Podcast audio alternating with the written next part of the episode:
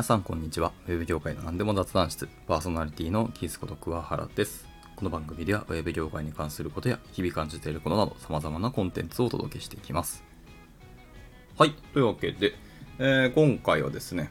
あまあタイトルある通りですけど、ちょっと僕のツイッターのサブアカウントですね、の、えーと名前をちょっと変えてみたんですね。はい。で、これ、まあなんだかっていうと、あの、後輩に、まあ弊社の後輩にですね、えっ、と、ふわせぐくんって方がいらっしゃるんですね。はい。あの、まあ、コーポレートエンジニアとして、まあ、フルサイクルエンジニアっていうのを名乗ったんですね。二人、まあ、どちらでもいいんですけど、名乗ってるか彼がいて、彼のその、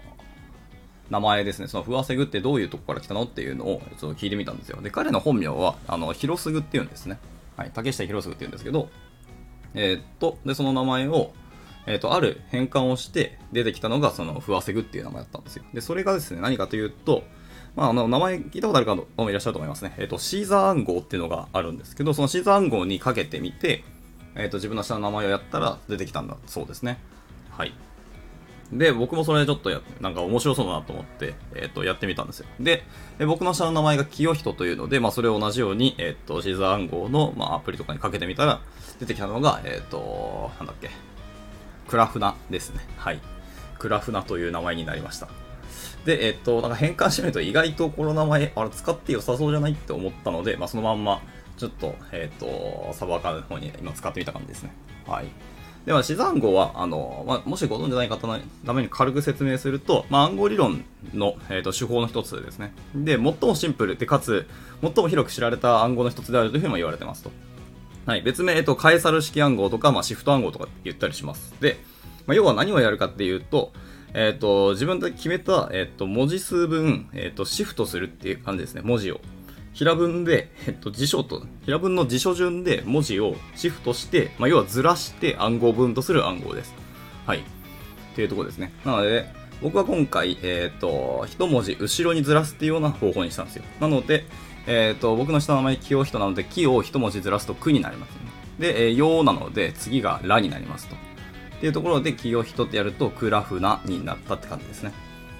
っていうものでした。で、もちろんこれ文字数を別に複数、2文字、もしくは3文字あのずらしてもいいですし、えっと別に前じゃなくて後ろにずらしてもいいと。まあ、そんな感じですけど、あの、ドシンプルに、えー、1文字後ろにずらすっていう一番シンプルな方法で書いてみたら、あの、クラフナとなったので、まあそうしますと。で、思ったよりなんか悪くないし、なんかまあこれ名前というか名字でもこんなクラフナさんって方もいらっしゃる気がするし、多分調べてないんですけど、多分出てくる気がするので、まあそのまま使わせてもらってるという感じですね。はい。ということでした。まあ、もしなんか自分の、あのーそういう SNS とか、